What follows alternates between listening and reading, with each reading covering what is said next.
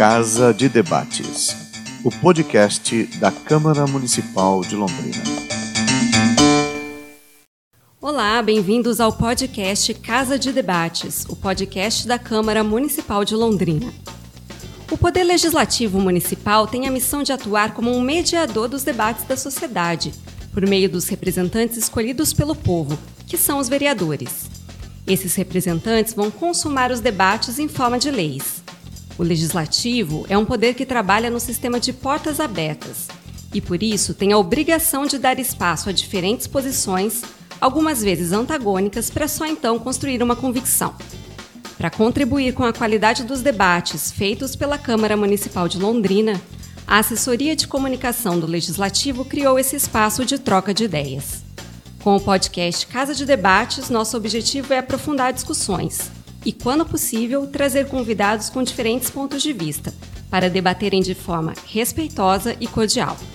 No primeiro episódio do nosso podcast, o tema será Regularização Fundiária Urbana. Eu sou a jornalista Marcela Campos e esse podcast é produzido pela equipe de comunicação da Câmara de Londrina.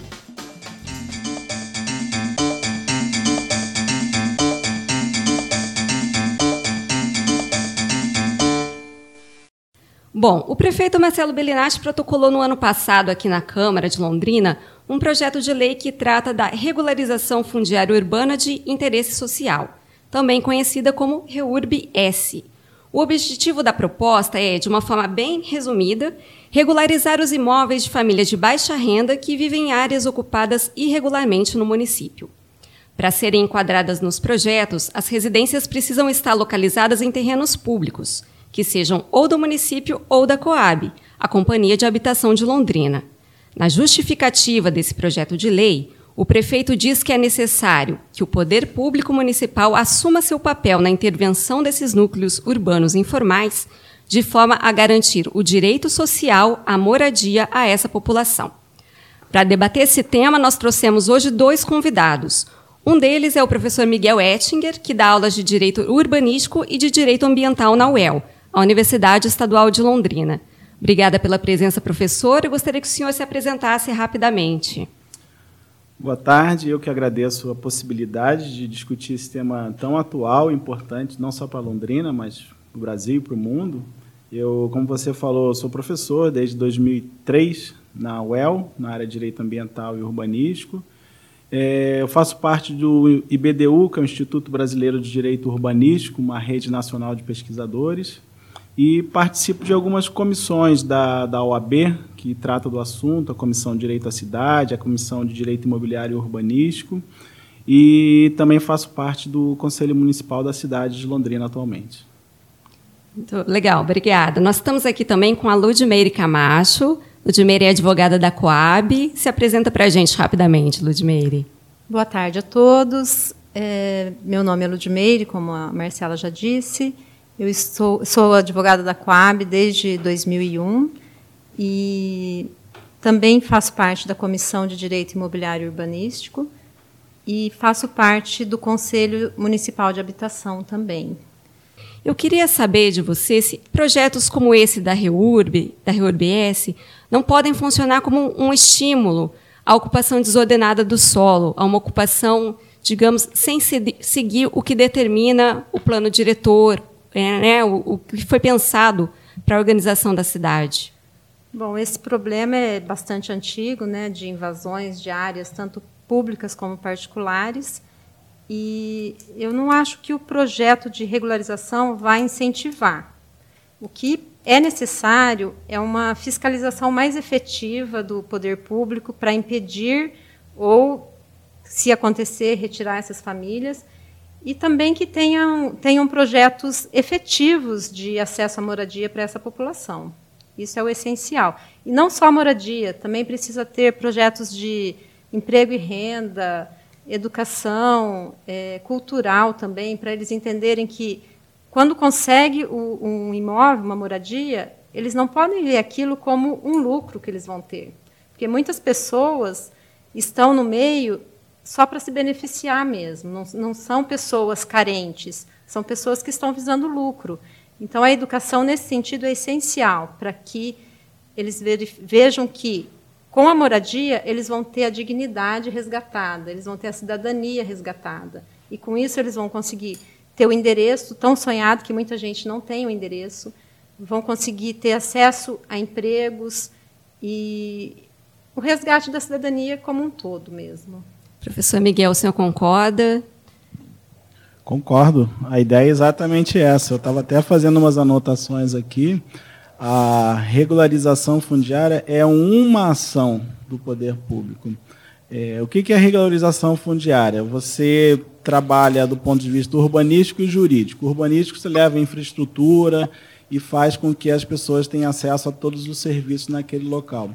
Jurídico, você dá uma garantia da lei de que ela não vai ser expulsa daquele local de uma hora para outra, às 5, 6 horas da manhã, como ocorre, infelizmente, em vários, é, vários já ocorreu no Brasil em várias situações. Uh, não adianta só também a gente trabalhar a ideia de regularização fundiária com dar título de propriedade para uma pessoa. Dar ser proprietário de uma casa é uma das formas de você trazer a regularização fundiária.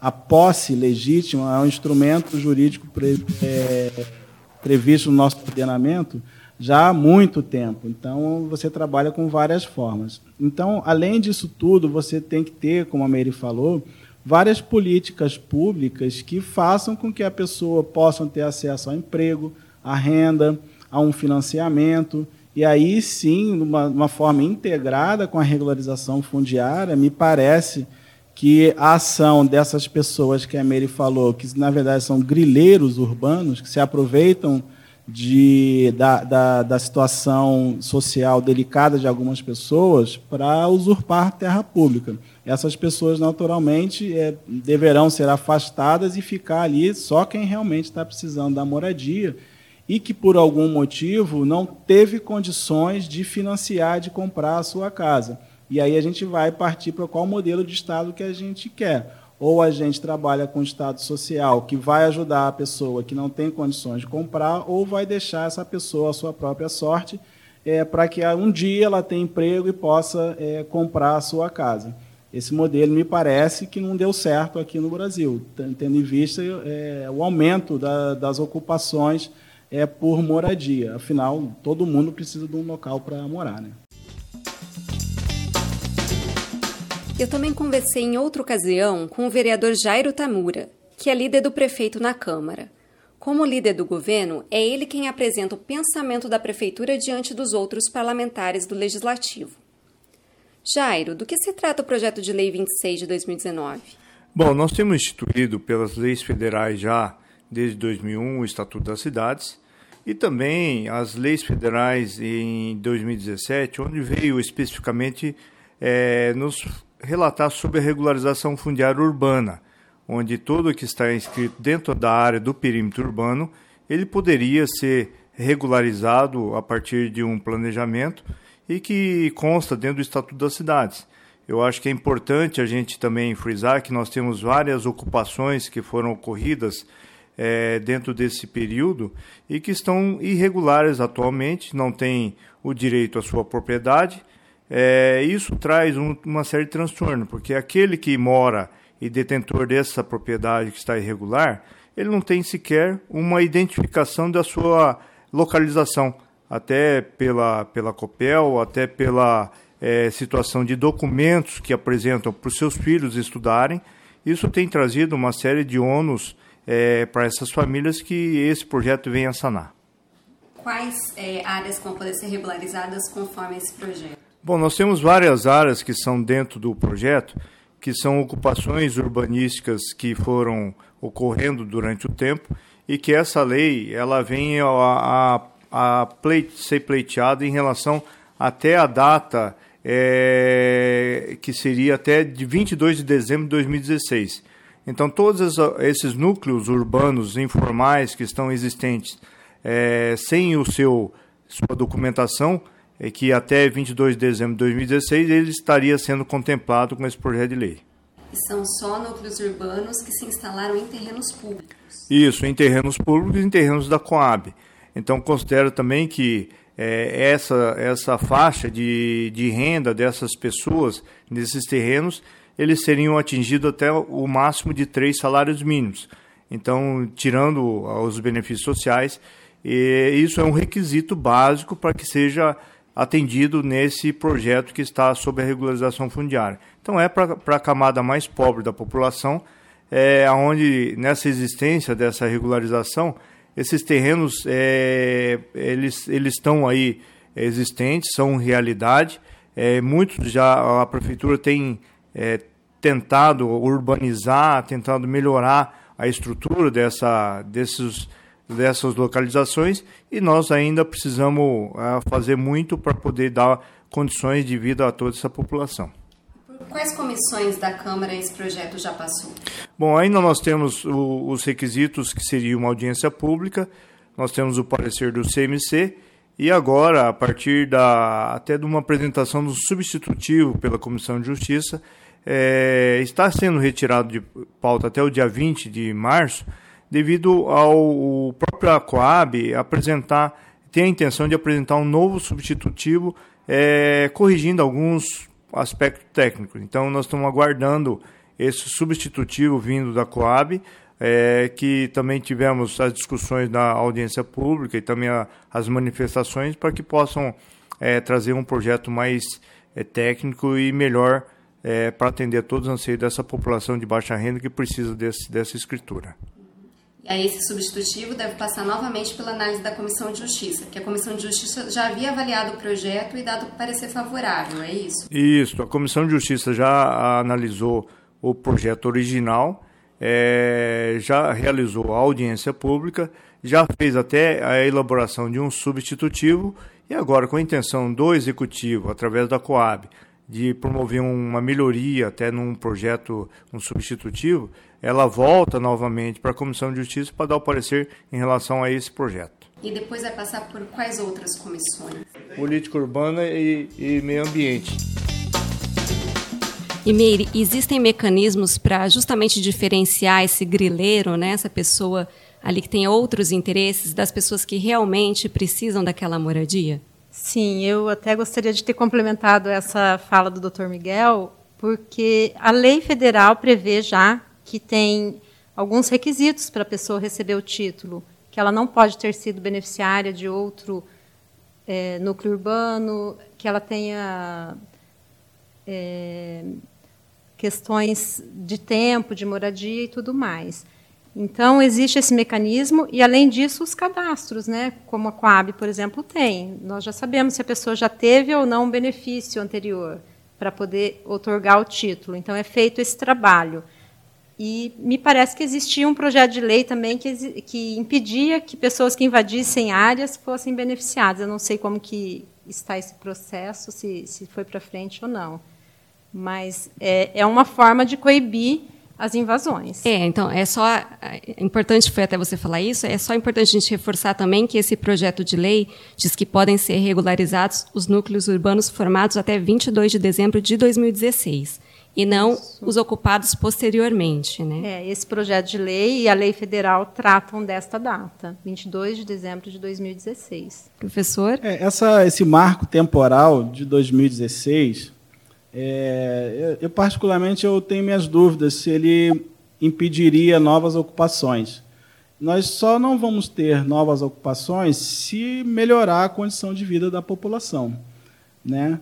É, essa questão do marco temporal ela já existia, por exemplo, no, no Código Florestal brasileiro, né? e ao longo dos anos a legislação foi sendo alterada para que esse marco temporal avançasse no tempo. Né? Então, é uma discussão aí que a gente precisaria de um pouquinho mais de tempo para se aprofundar. Uhum. O objetivo desse projeto é regularizar áreas que estão ocupadas já há décadas em Londrina. Né? De acordo com um levantamento da Coab, das 13 áreas que seriam atingidas por esse projeto, uma das mais antigas é a Vila Marísia 2, na região central da cidade, que foi ocupada em 1966 e que hoje abriga cerca de 70 famílias. Isso. A equipe de jornalismo aqui da Câmara foi até a região conversar com uma moradora, a dona Maria Cristina da Silva, que tem 52 anos e ela mora na Vila Marísia desde os dois anos de idade, quando ela deixou a zona rural com a mãe dela. Vamos ouvir. Meu avô morou primeiro, meu avô veio primeiro. Porque eles moravam no sítio, né? E acabou a colheita, né? De, de, de algodão, de café, daí eles vieram morar na, na Viliara. Aí depois, aí meu avô tinha uma prima dele que veio primeiro para cá.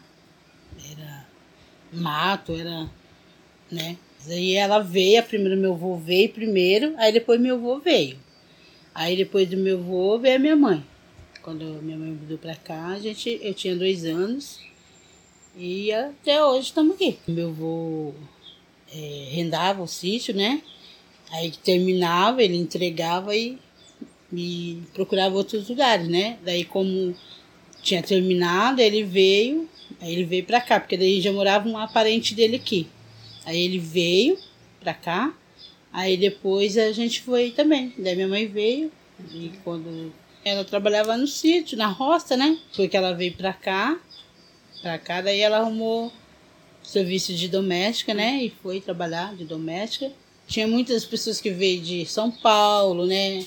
De fora do Paraná, né? Muitos veio de Paraná, outros vieram fora. É, aí depois, quando a favela foi crescendo, aí, é, aí tinha um, o presidente, né?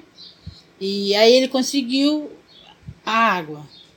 Conseguiu a água encanada, correu atrás e conseguiu colocar a água né? Que eles conseguiam vir colocar água depois a, a, a, energia elétrica. E conseguiu. Nós começamos a construir aqui em 94. Mas antes de vir, antes de construir e vir para cá, a gente morava no barraquinho lá embaixo. Todas essas casinhas de, de alvenaria aqui, todas foi a Coab que construiu. Só de meia, só de meia água, só essa parte aqui, ó. Não tinha a partinha de lá e nem a de lá, só era essa daqui só como diz ditado, desde quando que eu me conheço por gente que tá falando que vai ter rede de esgoto aqui até hoje nada, filha, nada, nada, nada, nada, nada. Vamos ver, né? Daqui para frente, vamos ver se vai sair alguma coisa, né? Porque a melhora pra gente mesmo é mais a rede de esgoto. Mais a rede de esgoto, porque o meu quintal, você vê, é muito pequeno. A fossa que tem ali já tá bem cheia. Dinheiro para você pagar para desentupir não tem que eles cobram é 300, 350, é o que eles cobram, né? Tem lugar que é até mais caro. Então não tem condições de você pagar para desentupir uma fossa. Meu menino tentou fazer duas fossas lá no fundo, mas chegou num determinado profundeza e tinha umas pedras bem grandonas, daí teve que parar, né? Aí fechou de novo, então Pra gente que é a melhora mesmo, que seria se, ah, se falasse amanhã a gente tá, vai continuar, seria uma benção. Era a rede de esgoto. A regularização fundiária urbana, a gente pode dizer que não, não foi inventada agora e nem surgiu de uma hora para outra com esse projeto de lei encaminhado pelo Executivo. Né? Para entender todas essas movimentações que levaram à criação dessa possibilidade, a gente precisa voltar lá na década de 80 quando nós já tínhamos uh, o movimento nacional pela reforma urbana. Professor, eu queria que o senhor nos explicasse o que é essa luta pela reforma urbana e como ela influenciou a nossa Constituição de 1988. Bom, é, esse assunto realmente ele não é de hoje. Né?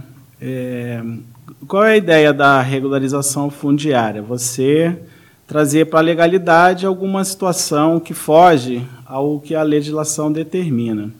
E dentro do processo de urbanização do Brasil, quando na década de 1960 você tem aquela inversão da população urbana para a população rural, é, várias pessoas aqui do Brasil já se preocupavam com o tema. É, desde empresários, políticos, movimentos sociais, profissionais liberais, discutiam, tinham como uma pauta é, reformular o processo de ocupação do solo urbano, uma vez que o Brasil não tinha se preparado adequadamente para receber tanta gente de uma vez que vinha da área rural morar na área urbana e o aumento da, da população urbana por si só. Lá pela década de 1960, ocorreu um seminário no Hotel Quitandinha, em Petrópolis, por isso foi chamado Seminário do Quitandinha, em 1963, em que foi feita uma ampla discussão sobre esse tema. e a partir dali foram tiradas algumas diretrizes que norteariam e norteiam até hoje esse processo é, de reforma urbana. É, algumas propostas de leis foram feitas durante esse período. Ah, no ano seguinte, 64, veio o golpe militar e aí essa discussão ficou um pouco é, paralisada, mas com o processo de redemocratização na década de 1980, é, o assunto foi retomado e processos legislativos foram retomados e algumas leis passaram a, a regular esse tema. No âmbito do, da Constituição de 1988, é, esse movimento pela reforma urbana ele foi ganhando corpo até o momento que eles tiveram uma proposta de iniciativa popular de alteração, de emenda à Constituição. Na verdade, era uma nova Constituição que estava se fazendo.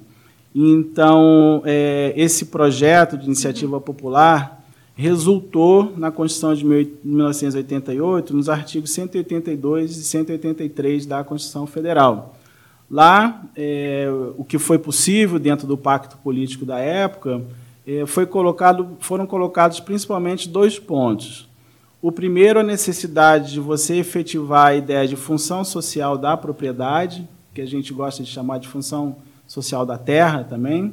E o segundo é elencando os municípios como o ente federativo principal para que a função social da propriedade fosse efetivada e trazendo o plano diretor como uma lei, um instrumento em que seria possível que essa função social da propriedade é, fosse efetivada para que a regularização fundiária fosse é, feita, para que o processo é, dentro das áreas urbanas se complementasse em dois aspectos: garantir principalmente uma moradia adequada para a população de baixa renda e trabalhar com a ideia de ordenamento territorial, trazer uma cidade, uma área urbana adequada que pudesse ser adequada e pudesse ser utilizada por todos os segmentos. O senhor falou aí desse conceito de função social da cidade e da propriedade, que foi incluído na Constituição. Queria que o senhor explicasse o que vem a ser isso. É, expressamente, na Constituição, nós temos a ideia de função social da propriedade é, que significa que a propriedade ela precisa servir não só ao seu proprietário, mas também ela não pode atrapalhar o restante das pessoas que vivem na sociedade. Ah, então você procura fazer com que o dono daquele pedaço de terra participe efetivamente do processo de contribuição financeira para o desenvolvimento da cidade, geração de emprego e que o proprietário não seja meramente um beneficiário das obras públicas que são realizadas é, na cidade. Então, a ideia de função social da propriedade é dizer que é, a propriedade ela deve servir também à, à comunidade em geral. Mantém-se a propriedade, mas que ela possa é, trazer benefício para toda a comunidade. Se me permite, vou dar um, um exemplo. Esses dias eu estava passando ali em frente de casa e vi um, uma construção, né, num terreno de esquina grande, que estava abandonado, abandonado não, bem cuidadinho, mas estava não cumprindo a sua função social. E aí eu comecei a ver um monte de gente trabalhando ali e tal. Eu falei, bom, isso é a função social da propriedade. Ou seja, um terreno que estava parado, pagando é, ITR, Imposto Territorial Rural, começa a pagar IPTU, que é um pouquinho bem mais é, caro, né? E gerando uma série de empregos ali e recolhendo tributos. Então, me parece que a ideia de função social da propriedade passa é, por utilizar efetivamente para alguma é, finalidade. Certo. E a gente sabe assim que a Constituição é a nossa lei mais importante e ela traz ali um conjunto de obrigações, deveres e direitos, né? Mas é, muitas vezes de forma genérica. Então, muitas vezes precisa vir uma lei posteriormente para regulamentar o que está previsto na Constituição e detalhar como que aquele direito vai ser colocado em prática. Então, em mais de 10 anos depois da, da promulgação da nossa Constituição, foi aprovado em 2001, 2001 o Estatuto da Cidade, né, que é a Lei Federal 10.257. Eu queria que o senhor nos explicasse como essa lei deu destaque à regularização fundiária e também como é, ela veio né, complementar os artigos 182 e 183 da Constituição? Bom, é, como você comentou, a Constituição Federal, ela, o texto atual da Constituição de 88, ele é resultado de uma ampla discussão na sociedade e que gerou esse pacto político e social que foi possível à época. É, muitos dos artigos da Constituição eles não contêm um comando direto que o, o poder público ou particular possa aplicar. Para isso, ele vai precisar de que algumas leis é, tragam a forma de como efetivar aqueles princípios, aqueles comandos previstos na Constituição Federal.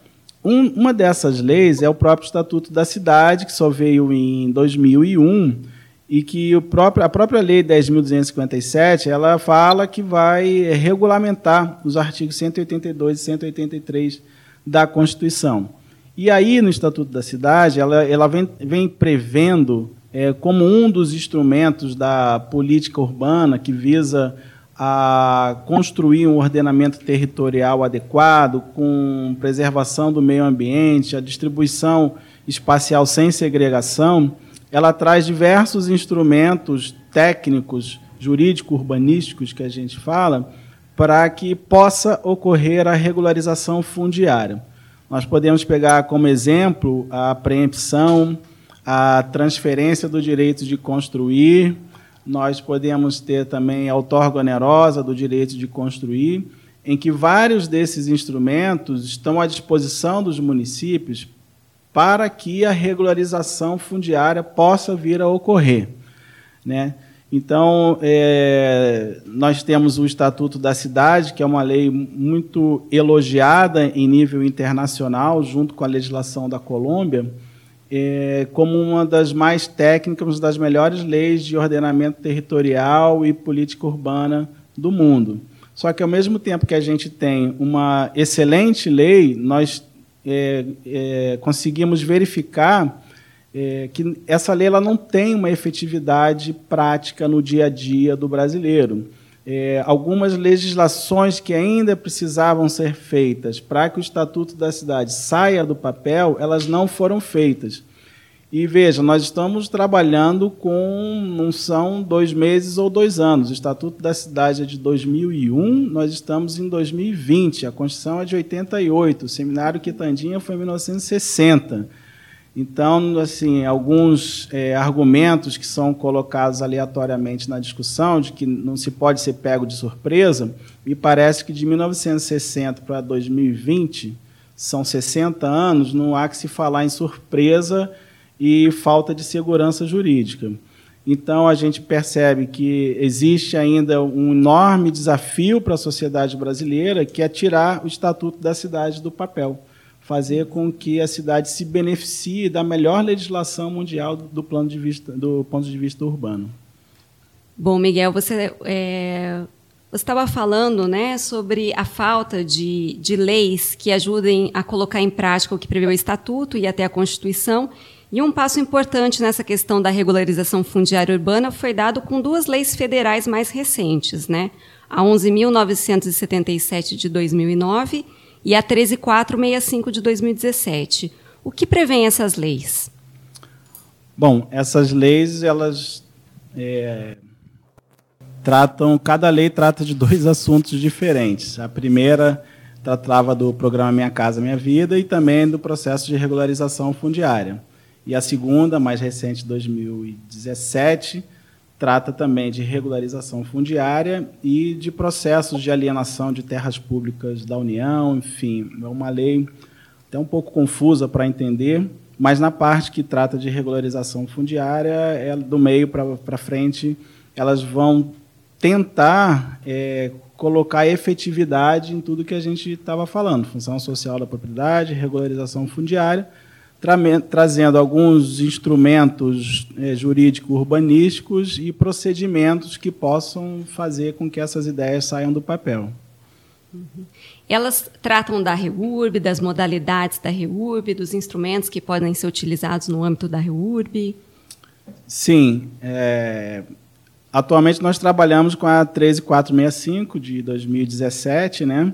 E ela vem prevendo do, do, é, dois tipos de, de, regularização fundiária, que agora foi chamada de REURB. né, é a regulariza a REURB social e a REURB é, especial. É, e a diferença é que a social ela vai trabalhar com a ideia de população predominantemente de baixa renda e vem trazendo tanto do ponto de vista de quem está legitimado a propor a REURB, é, quais os procedimentos que podem levar à regularização fundiária, até a, a, efetivação do título, eventualmente, de propriedade no cartório de registro de imóveis. Né? Essa lei ela substitui a anterior, uma crítica que é feita pela academia é de que ela provém de uma medida provisória do final do ano de 2016, sem nenhuma participação da sociedade. Então, assim, apesar de ser uma lei que pode vir a trazer alguns benefícios, ela ela encerra todo um processo de discussão que estava sendo feito pela sociedade e de consolidação de instrumentos jurídicos da legislação antiga. É, no direito, na legislação, a gente sabe que, é, como as pessoas dizem, para a lei pegar, ela precisa de um certo tempo para você ir refinando o que está que está previsto ali. No momento que a gente estava conseguindo consolidar algumas ideias, vem uma nova legislação e agora a gente está tentando se adaptar a essa nova legislação. Certo. Como, como a gente já disse aqui no início do programa, tramita aqui na Câmara de Londrina um projeto de lei que trata da regularização fundiária urbana para famílias de baixa renda, que era sobre o que você estava falando. É, Ludmila, eu queria que você nos explicasse melhor o que, que, prevê esse projeto e de que forma ele se relaciona com essa Lei 13465 de 2017. Bem, o projeto foi um, uma solicitação da Coab ao Executivo para que pudesse é, facilitar a operacionalização da 13465. Embora a 13465 ela prevê tem uma, um artigo que prevê é, que ela não necessita da regulamentação municipal para ser implantada a regularização fundiária, houve um entendimento dentro do município que necessitaria dessa regulamentação, até mesmo por conta da REURBIE, que é a regularização urbana específica. Ah, o, o, projeto de lei 26 de 2019, ele é específico para áreas de propriedade da Coab e do município de Londrina. A Coab não é de hoje que faz regularização fundiária, como você mesmo disse, né, não é uma invenção desse projeto de lei, a regularização fundiária, e nem da 13465. Desde a década de 1980, a Coab já faz a regularização fundiária com outra denominação, faz é, até a intervenção física, talvez não tivesse titulação na época, mas a intervenção física desde 1980 foi feito. E de 2002, em 2002 já teve um projeto em parceria com o governo federal, onde houve a regularização fundiária de dois loteamentos que eu posso dar como exemplo, que é o Jardim Maracanã e João Turquino, onde o governo federal executou as as construções das casas e a Coab deu a titulação dos terrenos. E depois disso, a Coab fez é, um, uma lei também, teve uma, um projeto de lei que autorizava a Coab a fornecer a titulação dos lotes para as áreas que fossem de regularização fundiária a custo zero. Então, a Coab absorveu esse custo do terreno para que pudesse ser fornecida a titulação para os ocupantes. Então, desde esse desse tempo, são 32 núcleos urbanos que foram regularizados, com um total de 7.516 lotes. Já foram concedidos desses 7.516, 5.653 títulos. Uhum. Então, ainda não foi concluído esses 7.516 por conta de falta de documentação, é, pessoas que, que não conseguem é, demonstrar que estão é, aptas a receber o título, uhum. seja porque tem um divórcio no meio, tem um inventário, alguma questão que ainda não, ou a pessoa não, não trouxe a documentação, não demonstrou interesse. E até por conta dessa dificuldade, existe um projeto da Coab com universidades para ajudar nesse processo de regularização até da documentação, para que elas possam estar formalmente é, inseridas na sociedade, digamos assim, tendo é, o título de a, a questão da, da formalização do Estado Civil, do inventário, porque eles não têm acesso ao poder judiciário. Eles acham que é um bicho de sete cabeças, né? Então precisa dessa intermediação e a Coab tem feito isso. Uhum. Agora, com relação ao projeto 26, né, de 2019, é, que núcleos urbanos são esses que vão poder ser regularizados por meio desse projeto de lei? São 13 núcleos urbanos que são de propriedade, a maioria da Coab, mas tem alguns que são do município, alguns até em parceria. Existem áreas que são tanto do município como da Coab. Esses núcleos urbanos, alguns têm já infraestrutura, outros ainda estão pendentes de, de realização. E a, a, o projeto prevê que, tanto a lei federal como o projeto, que essa, essa infraestrutura ela é de responsabilidade do município. O projeto fala que poderão ser regularizados núcleos urbanos informais consolidados. O que vem a ser um núcleo consolidado? O núcleo consolidado é aquele que já está formado há muito tempo e que se torna inviável retirar as pessoas daquele local, porque já tem a questão cultural, a questão de, de já terem formado a família ali, bairrismo até, né? As pessoas não querem sair de onde estão. Então, é, a lei federal prevê, inclusive, que o acesso à terra urbana deve per, é, privilegiar a permanência dos ocupantes no local. Então, para isso, precisa que sejam é, flexibilizadas algumas, alguns parâmetros urbanísticos. Então, não pode, por exemplo, na aprovação de um projeto de regularização fundiária, exigir é, coisas que são próprias de um loteamento novo, porque aquelas famílias já estão no local, elas já se consolidaram ali, já é a vida delas já está ali. Então, dentro do que for possível, tem que tentar deixar as pessoas permanecerem no local. Nós Essa temos... medida ali, conforme o projeto do executivo, iria beneficiar mais ou menos duas mil famílias, né? E o presidente da Coab, que está aqui, quero até agradecer a presença, está é. tá acompanhando, é, disse que hoje, embora o projeto vá beneficiar é, é, duas mil famílias e estejam enquadradas, enquadradas nesse projeto 13 áreas, é, a Coab diz que hoje nós temos aí quase 70 áreas ocupadas irregularmente, né, na zona urbana de Londrina e nos distritos. Eu queria saber se a gente, a Coab tem um levantamento de quantas pessoas estão em ocupações irregulares hoje? Nós temos um levantamento que ele é de 2017.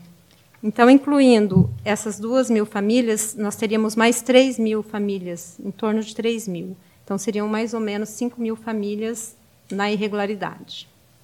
Certo. E, Meire, é, por que, que existem tantas pessoas né, que não conseguem acessar esse modelo legal, formal, de, de compra de terrenos, de construção de moradias? É, na verdade, o modelo formal ele é excludente.